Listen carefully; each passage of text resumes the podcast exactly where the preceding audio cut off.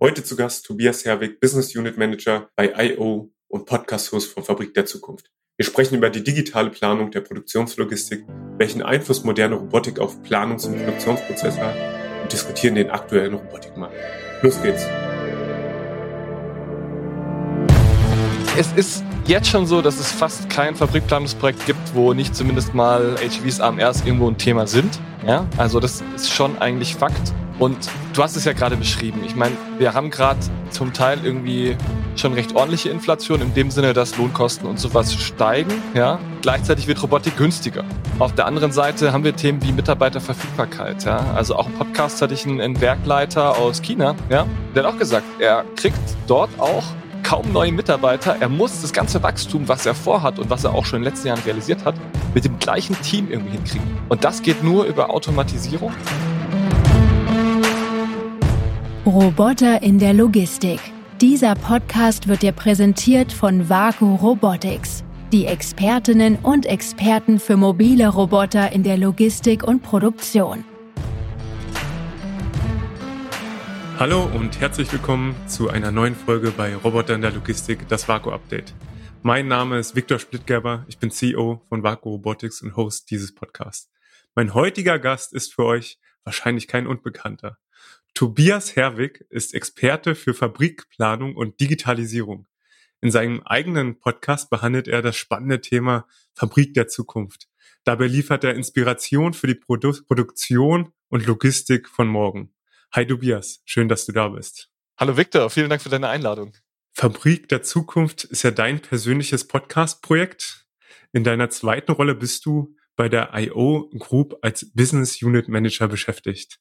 Was fasziniert dich so an der Fabrik der Zukunft?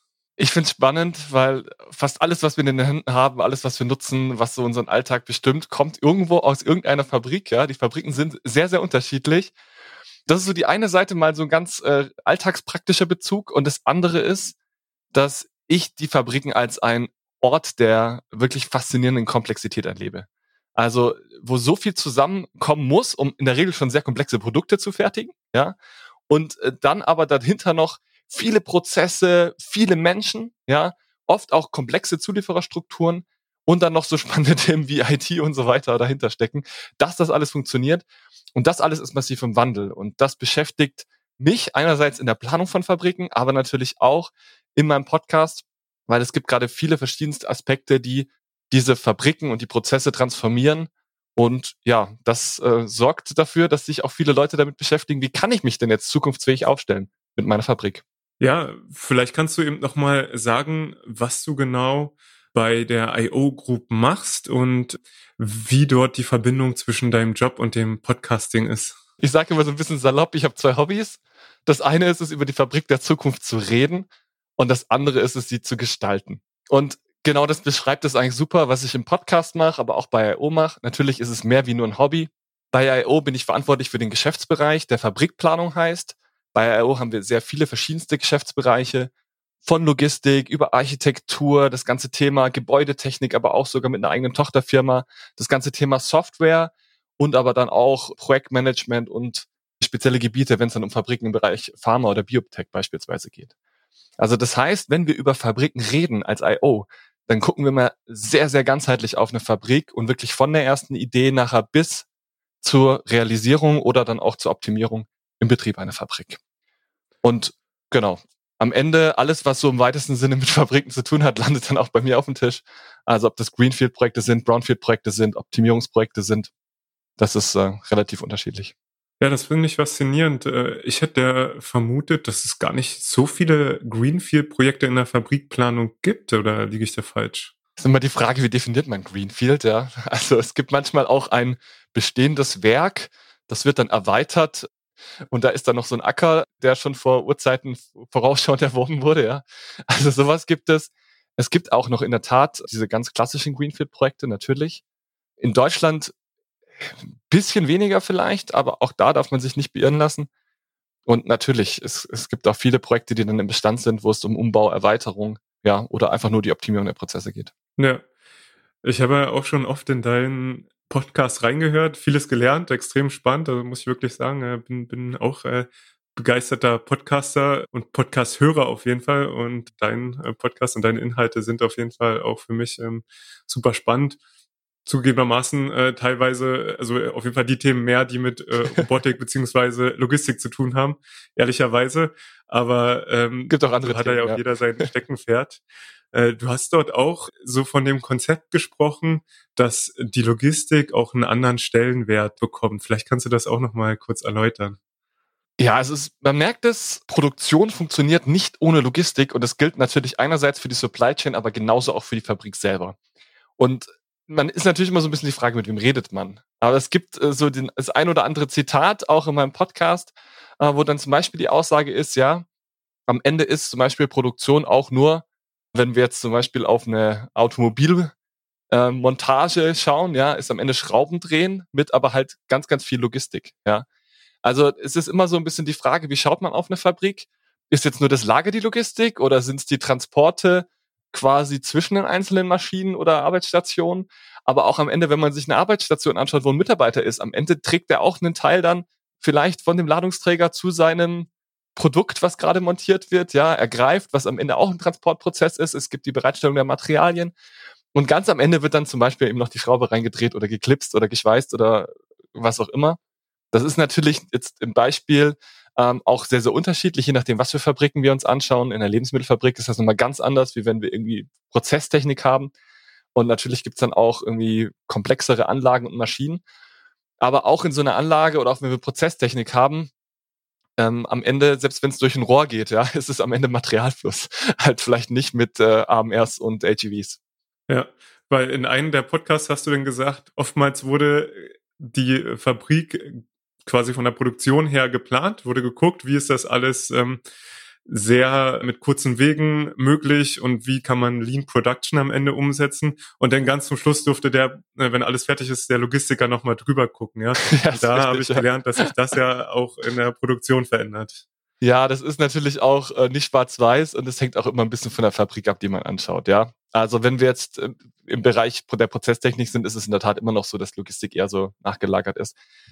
Wenn wir jetzt aber über die sehr logistikintensiven Produktionsthemen anschauen, ja, so eine klassische Montage oder ähnliches, wo wir viele Teile haben, die irgendwo nachher montiert werden, dann ist es schon äh, mittlerweile äh, glücklicherweise zumindest im Projekt, wo ich dabei bin, natürlich anders, weil man dann versucht, ganzheitlich aus was dran zu, ähm, anzuschauen. Und dann geht es eben darum, im Vorfeld wirklich sauber so einen Prozess zu analysieren, dass man eben den Produktionsprozess genauso wie den Logistikprozess in der, in der Fabrik im Blick hat und dann entsprechend ideal gestaltet und dann eben natürlich auch auf eine zukünftige Situation, also keine Ahnung, Ausbau der Fabrik oder Neubau äh, entsprechend dann auslegt. Und jetzt ist ja für euch, für dich auch gerade so diese digitale Logistikplanung äh, das Steckenpferd. Was kann ich mir dar darunter vorstellen und wie startet sowas ganz konkret eigentlich? hast jetzt ein großes Stichwort in den Raum geworfen. Genau, also vielleicht um nochmal ein bisschen auszuholen. Ich war selber jahrelang in einem Softwareunternehmen, das ist die Software Epolog, die eben auch digitale Fabrikplanung und Logistikplanung macht und war dort äh, Teil des Management-Teams. Deswegen habe ich so zwei Seiten. Also schon zu meinem Berufseinstieg war es so, dass ich bei einem kleinen, aber feinen Ingenieurbüro war, wo ich von Anfang an digitale Planungswerkzeuge genutzt habe. Also das heißt zum Beispiel 3D-Fabrikplanung von Anfang an zu machen, Laser, äh, Bestandserfassung mit 3D-Laser und solchen Themen. Und deswegen ist es mir total wichtig, äh, wie planen wir diese Fabriken und wie planen wir die Materialflüsse und wie planen wir am Ende die Logistik. Also wenn ich über Logistikplanung rede, dann rede ich erstmal immer über die Logistik in einer Fabrik. Das ist vielleicht ja. wichtig, weil da kenne ich mich aus. Da gibt es zwar viele Parallelen dann zu einem Logistikzentrum oder so, aber da haben wir dann auch wieder eigene Experten äh, bei IO entsprechend vor allem mit dem Schwerpunkt der Intralogistik. Und da können digitale Werkzeuge diesen Planungsprozess extrem vereinfachen. Ja, das ist, muss, muss gar keine Rocket Science sein, aber letztendlich gibt es da verschiedenste Stufen. Das fängt an, wenn ich am Anfang loslege, die Anforderungen aufzunehmen, dass ich das Ganze halt datenbasiert mache, dass ich mir anschaue, was sind an Daten überhaupt da. Ja, da können, kommen dann so Tools wie Process Mining ins Spiel, um, um erstmal eine Wertstromanalyse zu machen, die halt eben nicht nur über einen äh, Gang durch den Shopfloor geprägt ist, sondern auch datenbasiert validiert oder vielleicht auch nochmal ganz neue äh, Gesichtspunkte dann einbringt. Und es geht bis nachher hinten raus, wenn wir ein bisschen detaillierteres Modell haben, erste Konzepte vielleicht gemacht haben, dann das Ganze auch zu simulieren, und, und wirklich auch sicherzustellen, dass das man sich überlegt hat, dass das Ganze dann auch Hand und Fuß hat und nachher auch so funktioniert, was Steuerung und auch ein bisschen komplexere Themen dann anbelangt. Das ist so ein bisschen dieses, dieses Spannungsfeld. Das heißt, ihr simuliert dann die Produktionslogistik. Ja, das ist wieder eine Begriffsdefinition. Ja. Wenn manche Produktionslogistik hören, dann denken sie wirklich nur an den Transport des Produkts von einem Arbeitsplatz oder von einem Produktionsbereich zum anderen. Ja, wir betrachten natürlich auch da ähm, so eine Fabrik ganzheitlich. Das heißt, es geht wirklich vom Wareneingang bis zum Warenausgang. Aber wenn du das Produktionslogistik nennen willst, ich würde es dann eher Intralogistik in der Fabrik nennen. Aber ja. das ist auch definitiv. Ja, ist gut. Ähm, ja. Das sind auf jeden Fall so die kleinen Feinheiten, wo jeder was anders äh, drunter versteht. Ähm, das ist äh, schon wichtig, da nochmal drüber zu sprechen, äh, was wir jetzt genau, Also mit, meinen, mit, mit Lager, ich meine, das muss auch mit betrachtet werden, wenn wir ein Wareneingangslager haben, Warenausgang, auch zwischendrin Pufferplätze, Bereitstellung in der Produktion am Ende, um ein gutes Konzept zu machen für eine Logistik in einer Fabrik, ja, muss man das alles mit berücksichtigen, weil es bringt nichts, wenn ich jetzt irgendwelche Bestände in einzelnen Bereichen nicht mit betrachtet habe, ja, dann kann ich das nicht sauber planen und dimensionieren und auch so Materialflüsse nicht, nicht gut auslegen. Das ist auf jeden Fall interessant. So was, was, ähm, also es gibt ja jetzt, würde ich sagen, ne, äh, den Bereich digitale Logistikplanung, ja, und dann gibt's den, ja, offensichtlich äh, den undigitalisierten äh, Logistikplanungsbereich. Was so der Vorteil von, von der digitalen äh, Logistikplanung? Also, wenn man über nicht digital redet, dann meint man ja wahrscheinlich in vielen Fällen Excel und Co. Ja, das ist irgendwo ja auch digital, könnte man ja meinen. Und da gibt's auch sehr gute Excel-Tools für, für die Planung, Dimensionierung und so weiter von irgendwelchen Systemen.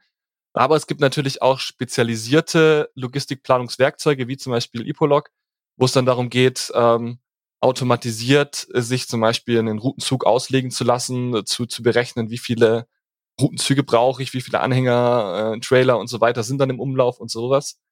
Bis hin zu den ganz klassischen auch Simulationswerkzeugen, um dann ereignisdiskrete Simulation zu machen. Und das alles würde zu, für mich zum Thema digitale Logistikplanung gehören, ja, und am Anfang dann auch von mir aus noch spezialisierte Tools, um halt ein Process Mining zu machen, um überhaupt die Erst-Ist-Analyse zu, durchzuführen oder Tools wie Tableau, ja, um, um dann Massendaten richtig auszuwerten und zum Beispiel auch Stammdaten schnell mal prüfen zu können, sind die plausibel?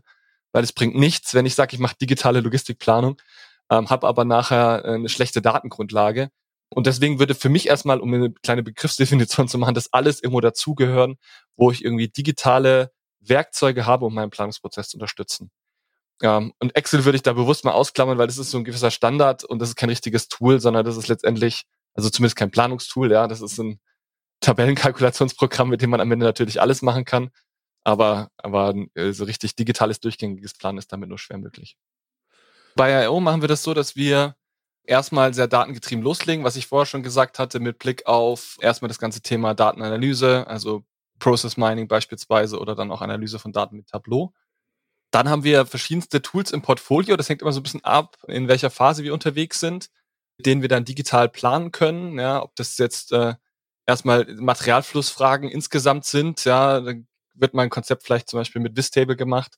Oder äh, wenn es dann detaillierter reingeht, können wir auch Tools wie Epolog beispielsweise nutzen, um dann entsprechend Materialflüsse auch zu dimensionieren und auch zu visualisieren.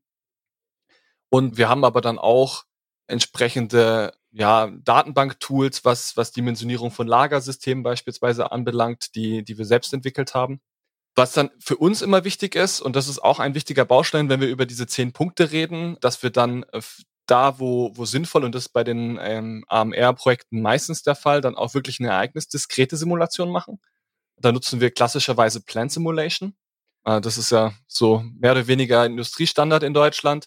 Und ähm, da wirklich dann auch zum Beispiel auf die Steuerung oder ähnliches einzugehen, ähm, ist aus unserer Sicht dann auch entsprechend wichtig. Wie macht ihr das bei Vaku? Würde mich interessieren. Also wenn ihr, ihr habt ja auch Planungstools bei euch, wenn ihr Anfragen reinkommt. Vielleicht kannst du da auch mal ein bisschen beschreiben. Genau, bei Vaku haben wir eigentlich die überwiegenden Projekte, auch gerade in der Fabrik, aber auch in der Logistik, sind in bestehenden Prozessen.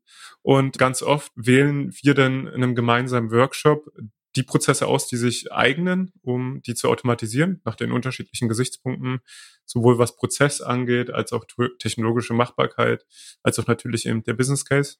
Und dort ist es in der Regel so, dass die Materialflüsse vergleichsweise einfach sind. Man hat eine überschaubare Anzahl maximal zehn in der Regel ähm, Übergabestationen, wo man dann die Fahrwege hat, was in der Regel auch im Mischverkehr stattfindet.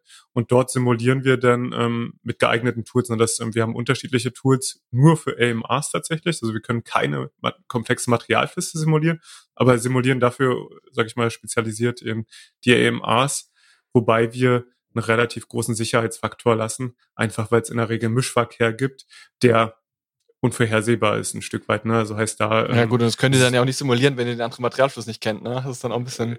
Ja, äh, genau. Ne? Und ähm, das ist auch in der Regel eben was, was aber wirklich am, am Rande stattfindet, sage ich mal. Ne? Also weil, weil in der Regel sind die sind die Materialflüsse versucht man die so zu legen, dass sie eben äh, sich wenig kreuzen und die Stillstandszeiten sind äh, extrem schwer vorhersag vorhersagbar, gerade mit den AMRs, mit den Sicherheitsfeldern, auch den Geschwindigkeiten. Genau. Insofern, äh, glaube ich, ein bisschen anderer Ansatz. Ne? Wir simulieren das nicht ganzheitlich, äh, sondern kommen halt äh, oft über Einzelprojekte, über die dann auch die äh, einzelnen Standorte überhaupt in das Thema Automatisierung reinkommen wollen und dann halt schon mit dem ersten Case einen positiven ROI erzielen wollen. Ne? Das ist so unser, unsere Herangehensweise in der Regel. Nu ist, wenn ich das Wort Routenzug höre, da gehen bei mir die Alarmglocken an. ich wollte bewusst nicht gleich mit den AMRs anfangen. ja, genau. Weil der, der Routenzug sich so schlecht äh, äh, dann halt hinterher, der, der Transportprozess über den Routenzug so schlecht dann äh, robotisieren lässt. Ja, man das, ja das ist so. Äh, das ist weil, so. weil letzten Endes wird dann immer gesagt, okay, oder ist es auch in der Kalkulation so, wer koppelt denn jetzt die ähm, die Wagen ab oder die, die Fahrgestelle dort raus und ähm, dann hat man am Ende keinen Business Case. Ne? Aber das ist genau das Thema Ganzheitlichkeit. Ja, man darf nicht nur den Transportprozess anschauen, ja, wenn man den automatisiert und dann vorher und nachher ist alles manuell, hat man ähm, vielleicht was gekonnt, aber ist die Frage, ob das dann nachher wirklich der entscheidende Punkt ist. Das macht einen, einen guten Planer aus, ja, egal ob man den jetzt Fabrikplaner, Logistikplaner, wie auch immer nennt, da ganzheitlich so einen Prozess anzuschauen und zu gucken, was sind denn die vor- und nachgelagerten Prozesse. Ja, das geht dann auch zum Beispiel um die Integrationsfähigkeit in die IT. Also wenn ich jetzt in unseren, wir haben so einen zehn, zehn Punkte Prozess, wie machen wir zum Beispiel AMR oder HEV Projekte, ja, und dann ist ein wichtiger Punkt IT-Anbindung, ja. Und ähm, es bringt nichts, wenn ich nachher eine tolle Technik habe, die das theoretisch vollautomatisiert kann, wenn ich aber diese ganze Integration in meine IT-Welt nachher nicht hinbekomme, ja, oder nur mit sehr, sehr großem Aufwand. Und ähm, das ist so ein bisschen ähm, vielleicht der Grundstein, den ich legen muss bei jedem guten und erfolgreichen Projekt. Da ist es egal, ob ich digital plane oder nicht, ich muss eine saubere Anforderungsanalyse machen. Also ich muss am Anfang hingehen und sagen, okay, was sind meine Rahmenparameter? Was möchte ich denn überhaupt erzielen? Ja, geht es mir darum, hohen ähm, Automatisierungsgrad zu erreichen, weil es für mich vielleicht super schwer ist, gute Mitarbeiter zu kriegen? Ja? Oder geht es vielleicht mehr darum, super flexibel zu sein in meinem Logistikprozess? Möchte ich meine Ausprägung massiv erhöhen von meiner Fabrik? Ja, muss da das Thema Effizienz achten oder ist vielleicht Platz das größte Problem. Also das sind alles so Themen, die man am Anfang von so einem Projekt selber aufnehmen muss. Und dann beginnt eigentlich die Planung, ja, und dann sind wir bei so Themen wie erstmal mit den Daten loszulegen, also eine Datenanalyse zu machen, die Prozesse zu analysieren und auf der Basis dann Konzepte zu entwickeln. Und welche Rolle spielen Roboter jetzt in der äh, Planung? Also da hat sich auch viel getan, kann ich mir vorstellen. Ja, also gerade ein Thema, beispielsweise die IT-Anbindung, hat natürlich massiv an Bedeutung gewonnen. Bei IO ist es so, dass wir sogar eine eigene Tochterfirma haben, die sich speziell auch als SAP Goldpartner dann eben mit so einem Thema beschäftigt. Ja, nicht nur, wie kann ich so theoretisch eine Software irgendwie anbinden, sondern die allermeisten der großen produzierenden Unternehmen haben SAP, ja. Und dann äh, ist es ganz praktisch auch die Frage, wie integriere ich das, ja? Wie integriere ich einen Roboter in den vor- und nachgelagerten Prozess, aber auch meine IT und dann auch die Anbindung an Drittsysteme, ja, dann habe ich dann noch einen Handrückenscanner, ja, da habe ich dann noch einen Cobot, da habe ich dann irgendwie eine Maschine oder Anlage davor oder danach. Und das muss alles miteinander reden.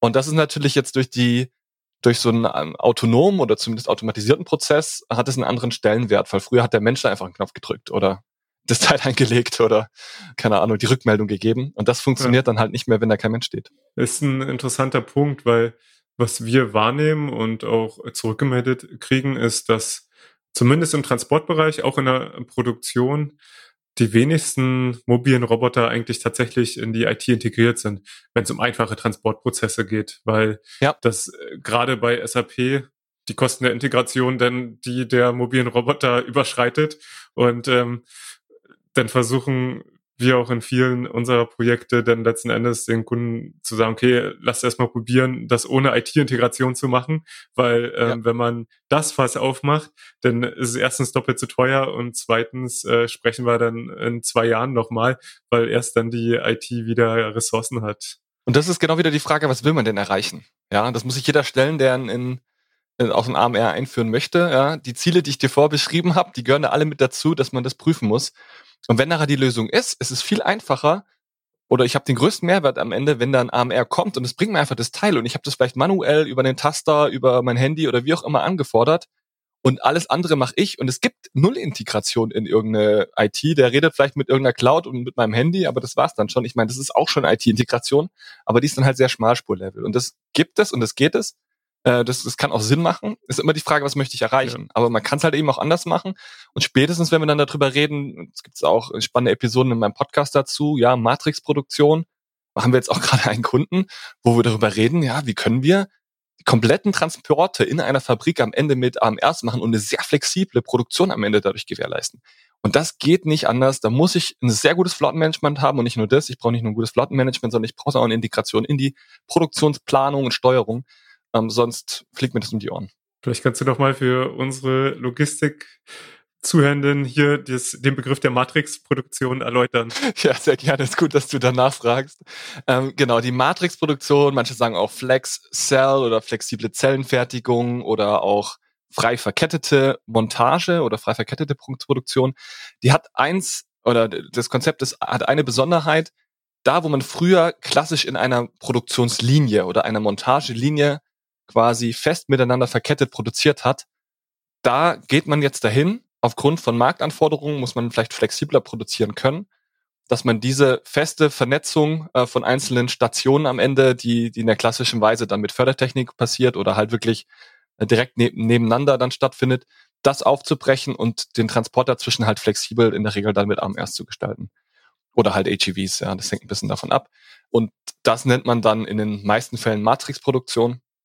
Und da hat dann äh, der Transport und auch die Logistik, was ich ja vorhin schon zum Start so ein bisschen erklärt hatte, nochmal eine ganz andere Bedeutung, ja, weil da ist klar, ohne sehr, sehr gute, leistungsfähige Logistik, das gilt dann auch für die Anlieferung der ganzen Teile, die dann da vielleicht noch verarbeitet werden, kriege ich sowas nicht realisiert. Also ist äh, die Matrixproduktion letzten Endes das, was man auch so unter Fertigungsinseln verstehen könnte. Man hat einzige Fertigungsinseln, genau. die vernetzt werden durch Transportprozesse. Es muss ja nicht durch ein AMR sein. Genau. Ähm, also hat er flexible gegenüber klassischen Fertigungsstraßen. Genau. Ja? ja. Also genau die Abgrenzung. Man kann sagen, es ist eigentlich so ein bisschen wie so eine Werkstattfertigung, wie man das in der, in der so Manufaktur für kleine Stückzahlen kennt. Aber wichtig ist, dass dieses Konzept der Matrix oder flexiblen Zellenfertigung, dass das halt entsprechend trotzdem auch für hohe Stückzahlen funktionieren äh, muss, ja, weil es eben von dem äh, herkommt, dass es eigentlich klassisch bei Produkten eine Anwendung ist, die halt eben in Linie gefertigt werden und das sind halt die in der großen Stückzahl.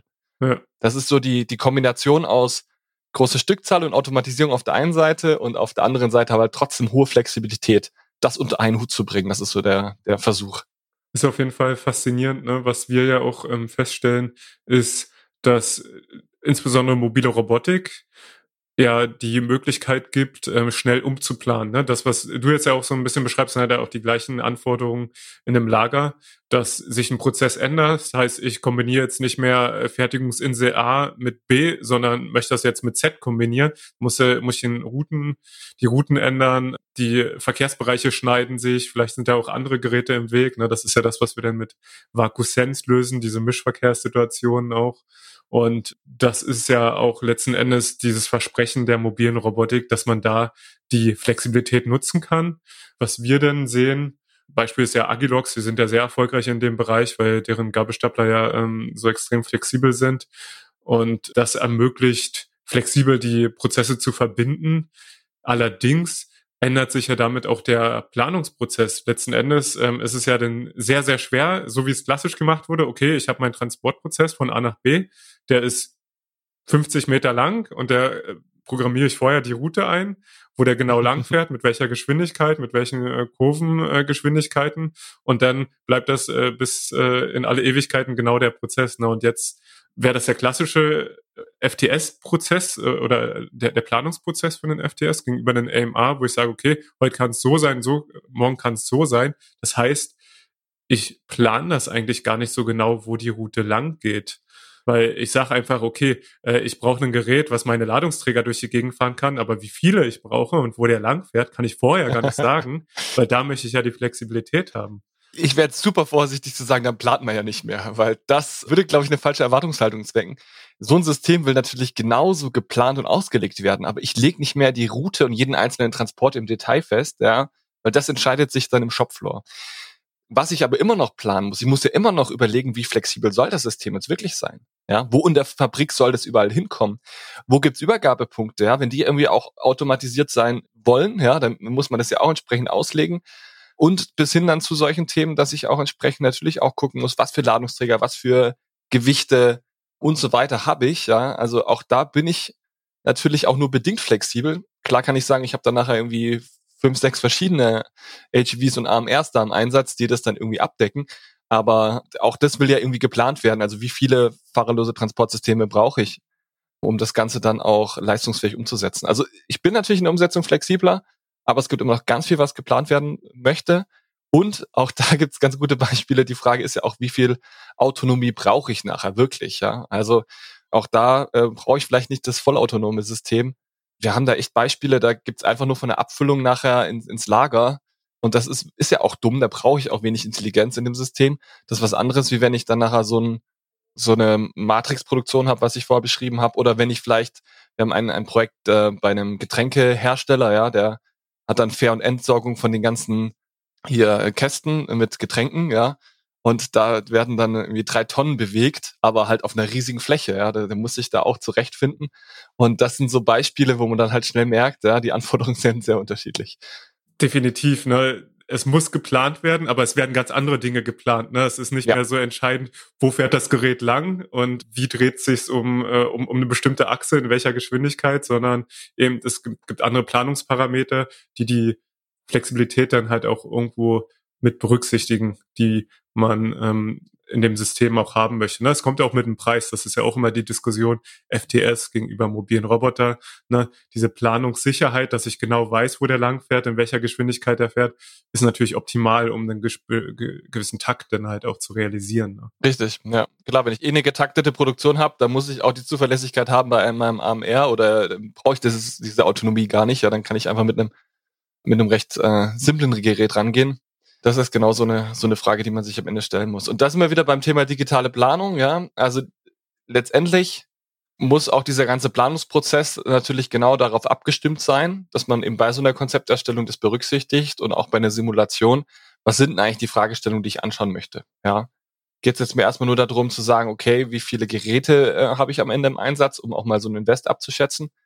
Schaffe ich es, eine, eine Flexibilität oder auch ein Leistungsversprechen am Ende hinzubekommen, auch mit, mit so einem äh, System. Weil oft, wenn wir Fabriken planen, ja, oder, oder auch eine Logistik planen, das muss ja nicht nur immer eine Fabrik sein, kann auch in einem Logistikzentrum sein, dann ist es ja auch so, dass entsprechend am Ende oft gar nicht klar ist, dass AMRs eingesetzt werden und dann ist die Frage, wie, sondern die erste Frage ist ja meistens, machen AMRs oder HEVs oder wie auch immer, machen allgemein diese fahrerlosen Transportsysteme irgendwie Sinn im Vergleich zu einem Gabelstapler vielleicht früher oder, oder ähnlichen Systemen. Und das ist meistens die erste Fragestellung.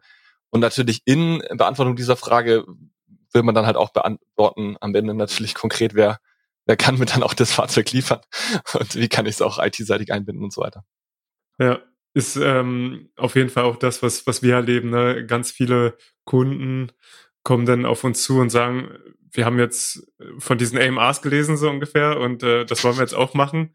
Und dann muss man erstmal oder, oder machen wir in der Regel einen Workshop, wo man erstmal sagt, okay, wir gucken uns mal die Prozesse an, gucken an, was sinnvoll ist, was geht, was nicht. Ne, das ist ja oftmals auch ähm, relativ nebulös jetzt für jemand, der nicht so in der Technologie steckt, ähm, was, was sich gut automatisieren lässt, was sich nicht so gut automatisieren lässt, um dann zu sagen, okay, hier können wir ansetzen, die Lkw-Entladung lassen wir aber erstmal lieber manuell Ne? Oder, oder halt, ähm, vielleicht lohnt es sich für, für manche Durchsätze, lohnt sich es einfach nicht, ne, das irgendwo zu automatisieren. dass die Preise, ich habe heute erst wieder mit dem Hersteller gesprochen, die Preise auch gerade im Bereich äh, Palettentransport, die fallen dermaßen schnell. Also das ist ähm, auf jeden Fall. Keine Inflation. Ja, also genau, ne, die technische Deflation äh, genau. die setzt sich auf jeden Fall in dem, in dem Robotikbereich fort und ich beobachte das immer mit Staunen und ähm, damit äh, ergeben sich natürlich auch andere Möglichkeiten zu automatisieren beziehungsweise überhaupt Technik einzusetzen, ja. Und am Ende ist das auch immer der wichtigste Teil. Es klingt zwar hart, aber am Ende ist neben der technischen Machbarkeit natürlich die, die Wirtschaftlichkeit am Ende das K.O.-Kriterium im Zweifel für so ein Projekt. Ja. Also das ist auch bei allen Projekten, die wir machen, es muss sich irgendwo rechnen. Ja, der eine ist da vielleicht schmerzbefreiter wie der andere und der eine hat vielleicht auch mehr das Thema Flexibilität und, und autonomer oder automatisierter Transport als, als Stellenwert, weil er vielleicht einfach gar nicht an Mitarbeiter drankommt. Aber am Ende muss es trotzdem irgendwie wirtschaftlich sein und das muss natürlich gewährleistet werden.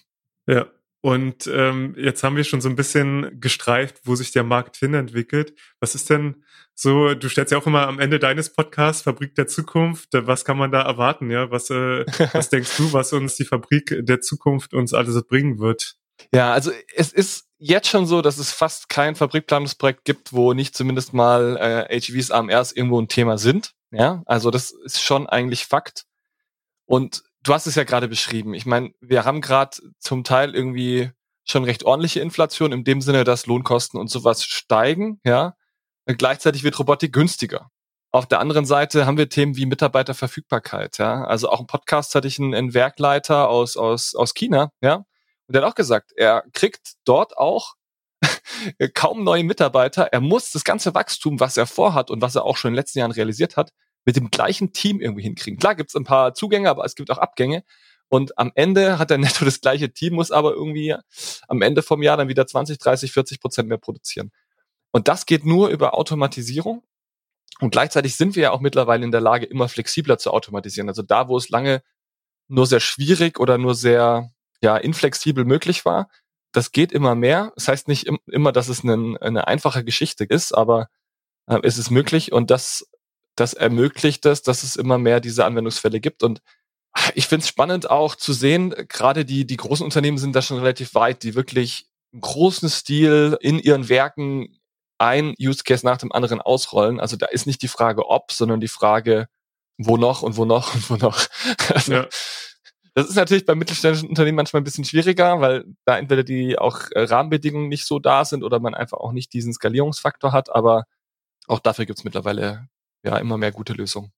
Wie nimmst du das wahr, dass sich immer mehr spezialisierte Player auf dem Markt rumtreiben? Also ich meine jetzt sowas wie Coboworks, äh, die jetzt nur äh, Palettierung machen oder Agilox, die nur äh, einen Typ oder inzwischen eben äh, vielleicht zwei, drei Typen, aber aber einen, einen, einen ganz engen Use Case haben gegenüber so den üblichen äh, Verdächtigen, sag ich mal, die die wirklich dieses komplette Produktsortiment von A bis Z äh, abbilden. Ne? Also das ähm, ist was, äh, was ja wahnsinnig faszinierend ist, das zu beobachten, dass man so diese, diese Nischenplayer haben, die sehr spezialisiert, ja, ja auf die vertikale Integration einzelner Use Cases spezialisieren, während ähm, dem gegenüber so die herkömmlichen Firmen kommen, die ein riesen haben und ja auch irgendwie was anbieten wollen und müssen ja auch. Ja, wir schauen bei IO eigentlich auch immer sehr interessiert darauf, was sind so die Player am Markt, weil wir natürlich auch Ausschreibungen äh, dann entsprechend mit mit begleiten, ja, also bis hin zur Vergabe nachher von den Projekten und man muss schon sagen, es ist auch noch ein Zeichen dafür, dass dieser Markt einerseits sehr, sehr stark wächst, ja, und andererseits auch noch äh, die Reife gerade noch so am Entstehen ist, sage ich jetzt mal ein bisschen ja. vorsichtig. Also, ja. ich meine, man sieht immer noch, es wirklich neue Startups, ja. Ich war jetzt vor kurzem erst bei Symovo beispielsweise, ja, die sind hier direkt bei uns in Heidelberg. Also das ist einerseits sowas, was man merkt, ja, da ist ein Bedarf da, ja. Die haben zum Beispiel gesagt, es gibt noch einen Riesenbedarf in der wirklichen ganz, ganz einfachen Implementierung von Use Cases. Ja, dann gibt's die ganz, ganz großen, die teilweise auch Zukäufe machen, Jungheinrich mit Arculus beispielsweise, ja, äh, wo dann auch die, ich sag mal, etablierten Firmen im Logistikbereich äh, auch, auch schauen, wie können sie sich mit einem Portfolio gut aufstellen. Und die begnügen sich nicht nur mit einer Lösung, das ist auch klar, sondern die, die wollen auch in die Breite gehen.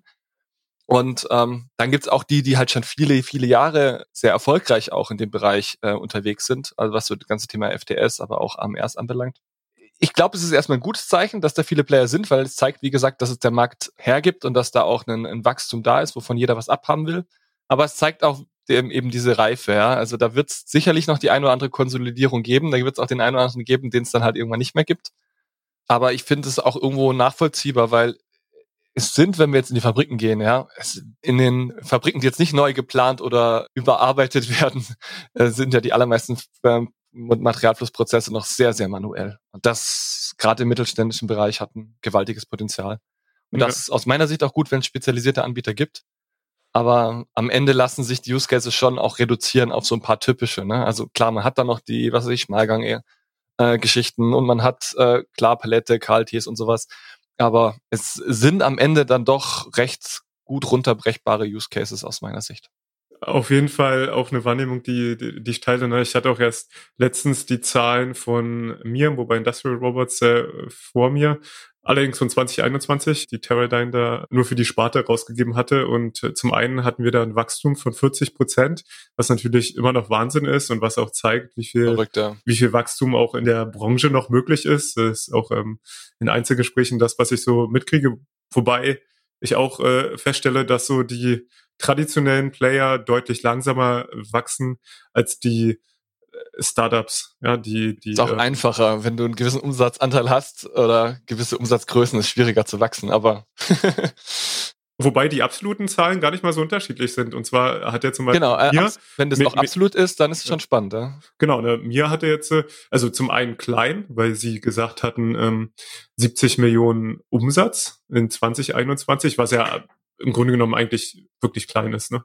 Noch ähm, für so, so, so ist groß und klein gleichzeitig, ne? Es ist jetzt halt noch kein Massenmarkt, so viel kann man auf jeden Fall mal sagen. Nee, nee, genau. Ähm, verglichen ähm, mit den ganz großen im Logistikbereich ist es klein, aber verglichen mit den Startups, die gerade auf den Markt kommen, ist es natürlich schon enorm. Ja, und, und, und 40 Prozent Wachstum. Ne? Also das ist äh, faszinierend und äh, also ne, mit, mit der Wachstumszahl kommt man natürlich dann doch schon relativ schnell irgendwo auf signifikante Größen. Ne? Und ähm, das finde ich eben so interessant, dass man so diese, diese ähm, Player von links und rechts hat. Und auf der anderen Seite, das, was du gesagt hast, Konsolidierung ist immer das, was so ein bisschen am Horizont erscheint, aber auf der anderen Seite dann in, in der Praxis wären es dann doch immer noch mehr Player. Ja, ja genau. Aktuell ist es noch nicht so, würde ich auch auf jeden Fall so sagen, aber ich glaube, das ist das, also wie, es ist ja eigentlich keine Rocket Science. Es gibt eigentlich in all diesen aufstrebenden Märkten, dass es dann früher oder später eine Phase gibt, wo es eine gewisse Konsolidierung gibt.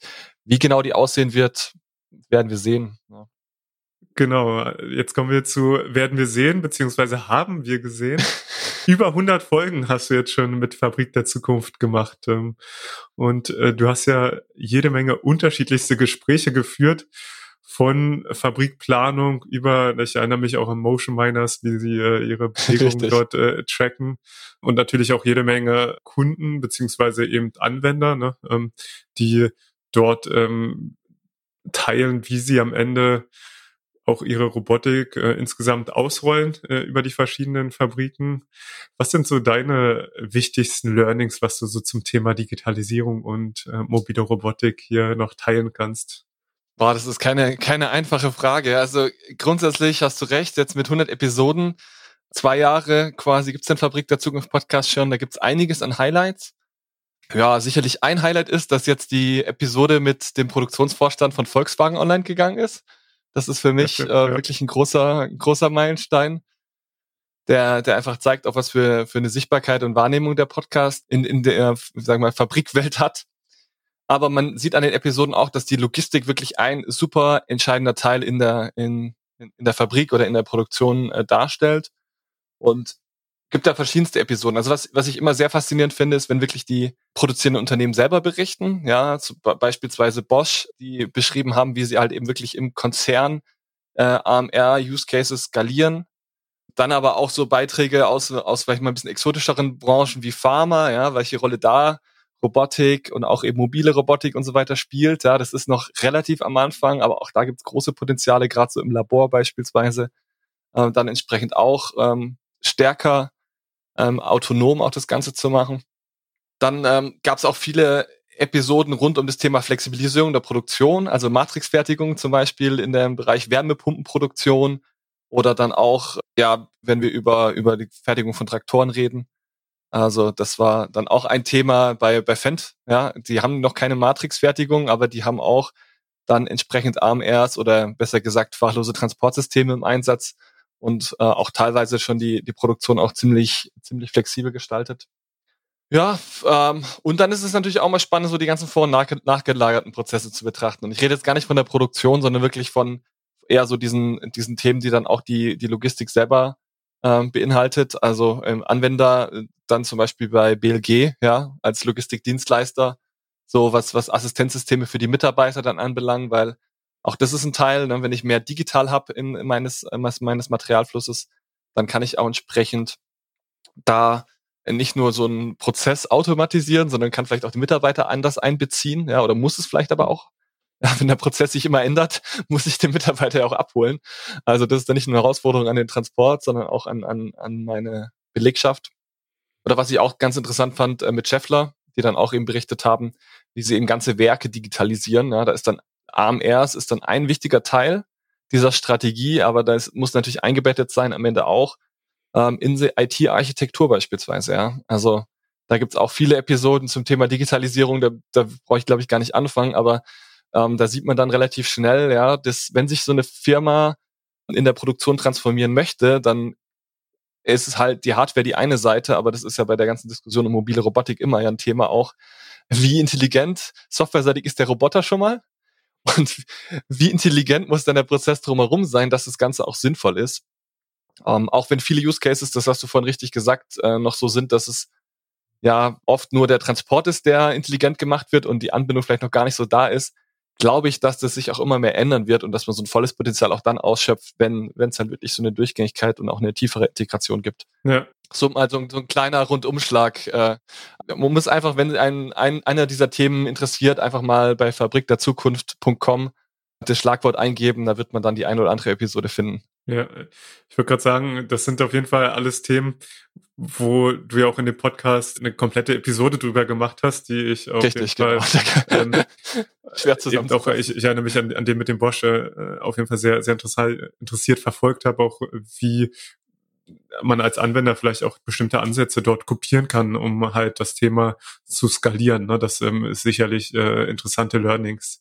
Insofern wenn ihr noch mehr über den Podcast Fabrik der Zukunft mit Tobias erfahren möchtet, dann besucht seine Website. Du hast es gerade schon gesagt. Den Link findet ihr dann auch in den Show Notes. Tobias, es hat mich gefreut, äh, dass du da warst. Vielen Dank für deine Insights zum Thema digitale Fabrikplanung. Ja, das war ähm, sehr, sehr aufschlussreich und ähm, ja, vielen Dank für unseren Austausch auch als Podcast-Host. Alles gut, äh, alles Gute und bis bald. Vielen Dank, Viktor. Den Dank kann ich nur zurückgeben. Hat viel Spaß gemacht. Das war Roboter in der Logistik mit Viktor Splittgerber von Vaku Robotics. Die Expertinnen und Experten für mobile Roboter in der Logistik und Produktion. Weitere Infos erhältst du auf vaku-robotics.com.